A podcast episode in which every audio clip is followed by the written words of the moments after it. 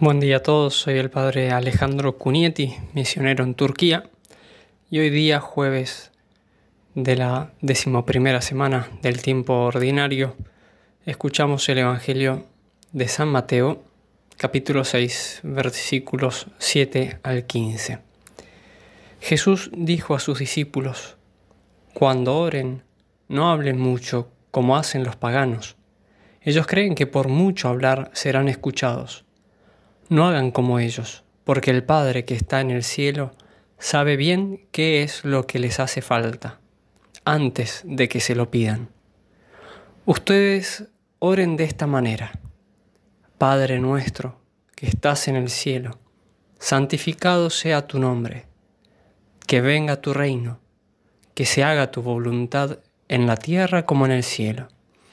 Danos hoy nuestro pan de cada día, perdona nuestras ofensas, como nosotros perdonamos a los que nos han ofendido.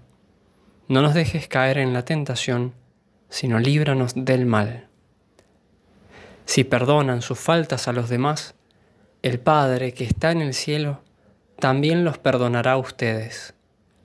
Pero si no perdonan a los demás, tampoco el Padre los perdonará a ustedes. Palabra del Señor, gloria a ti, Señor Jesús.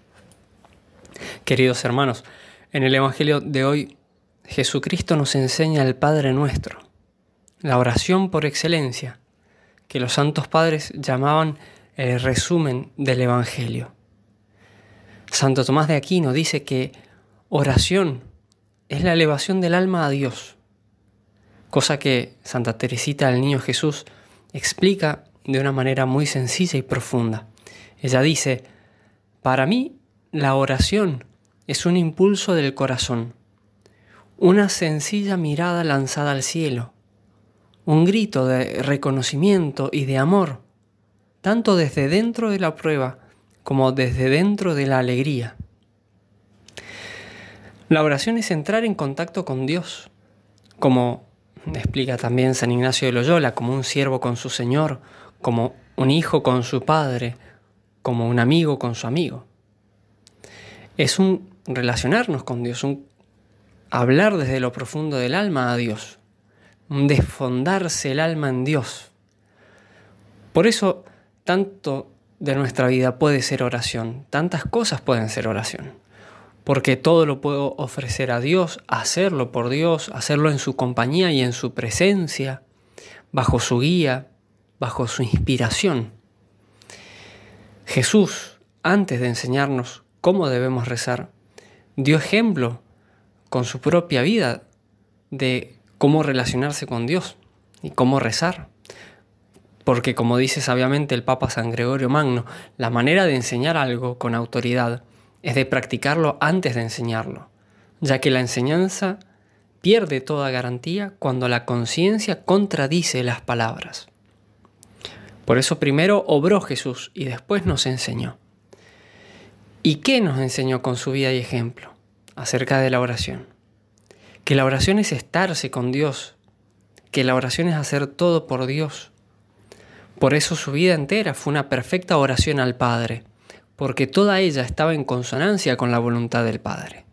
Porque, como dice Jesús, he bajado del cielo no para hacer mi voluntad, sino la voluntad del que me ha enviado. Con su vida, Jesús nos enseña que la mejor oración es cumplir en todo momento la voluntad de Dios. Y en eso se resume todo lo demás, toda nuestra relación con Dios, en hacer su voluntad. En segundo lugar, Cristo nos enseñó que la oración es un trato íntimo, tierno, de confianza profunda entre padre e hijo. Lo primero que nos enseña sobre la oración es que Dios es Padre nuestro. Podemos dirigirnos a Dios como a nuestro Padre, porque como dice San Pablo, hemos recibido el espíritu de hijos adoptivos que nos hace llamar a Dios Abba, es decir, Padre. Y esto cuánto nos cuesta, ¿no? A veces ver a Dios como Padre. Qué fácil que se nos olvida esta verdad tan consoladora, que debiera ser uno de los consuelos más grandes de nuestra vida, Dios es mi Padre. Dios, Dios que, como dice San Juan, es amor, que es todopoderoso, que es rico en misericordia. Si entendiéramos esto, qué felices seríamos, porque si Dios es mi Padre y es amor, y nos amó hasta el extremo, ¿no va a escucharme? ¿No va a concederme lo que necesito? Si Dios es mi Padre y es todopoderoso, ¿acaso permitirá que me pase algo que no sea para mi bien, que no lo pueda ordenar Él al bien? Si Dios es mi Padre y es misericordioso, ¿no va a perdonar mis pecados cuando me arrepiento y le pido perdón? Lo que sí podemos dudar es que nosotros nos, nos, comportemos como hijos de Dios, no que Dios se comporte como nuestro Padre. Dios es nuestro Padre y nos enseña a llamarlo como nuestro Padre, Padre nuestro. Luego, Jesucristo nos indica qué cosas debemos pedir.